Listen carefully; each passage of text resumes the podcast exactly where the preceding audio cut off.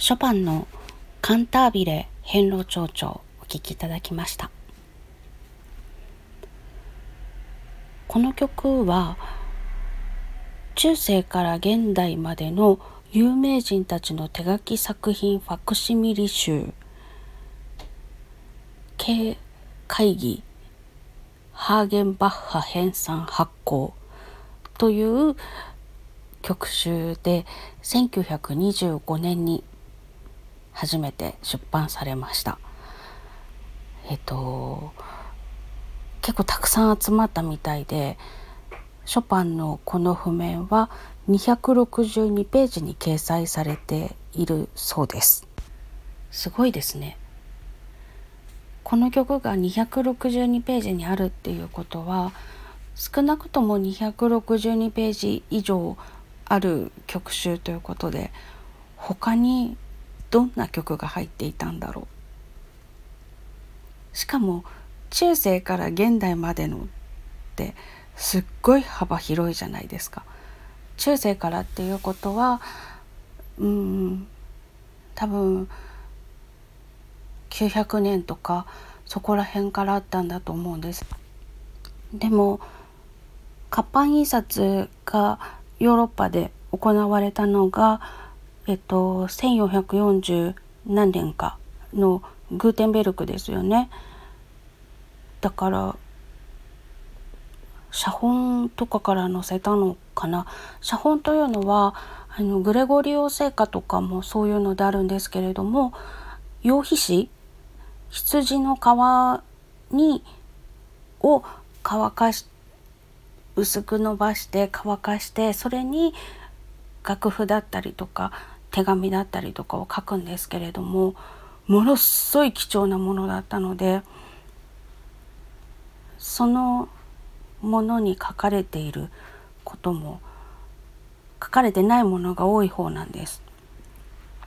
紙まだなかった時代だったはずなのでヒルデガルトとかグレゴリオ聖歌の時代は。なので口伝で残っています。それを書き起こしたのか羊皮紙に書かれた写本を発見してそれをうんでも手書き作品ファクシミリ集っていうから紙とかに手書きで書いたものを集めたわけでしょ？っていうことは少なくとももう少し千年代にはなってからだと思うんだよな。すっごい気になります。このショパンの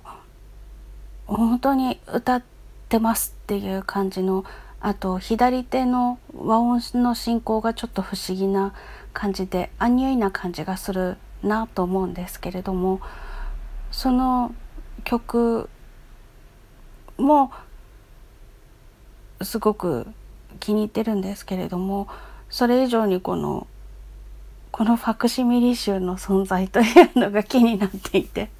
今すごく話しながらそわそわしてきちゃいました。何が入ってんだろう？これどっかで見らんないのかな？国立国会図書館とかっていうシステムが素晴らしいですね。いろんなこう論文とかも見られますしもうオープンになっててインターネット上で PDF 化されたものを検索することもできますけれどもその期間をまだ過ぎてないような論文とかも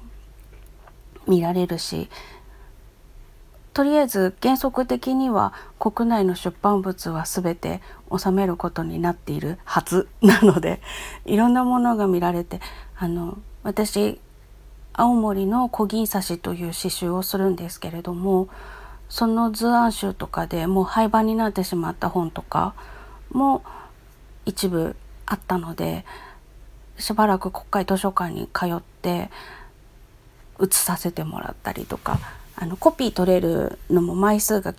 枚数っていうか著作権的な問題とかで全ては取れませんっていう感じだったりとか決まりがあるので手書きでノートに書かせてもらってすごい勉強になりました。そういうものがあるんだ。うん、あそそういうので探せる場所がないかなって今すっごいそわそわそわそわしていてこの曲の話をする気分じゃなくなっちゃいました。中世というのがすごいキーワードみたいです。でえっと落ち着け私この曲のお話としては直筆譜にショパンのサインがありまして丁寧にちゃんと1834年パリって書いてくれているんです。なので他の遺作とは違って作曲された年がわかるっていう結構貴重な感じの24歳月によってはまだ23歳とかなのかもしれないですけどその頃の作品なんだなっていうのがわかる素晴らしいショパン情報をくれてありがとうっていう感じの曲でございます。うん、もうなんかテンションがおかしくなって何を言っているんだか分かんなくなってきちゃいました。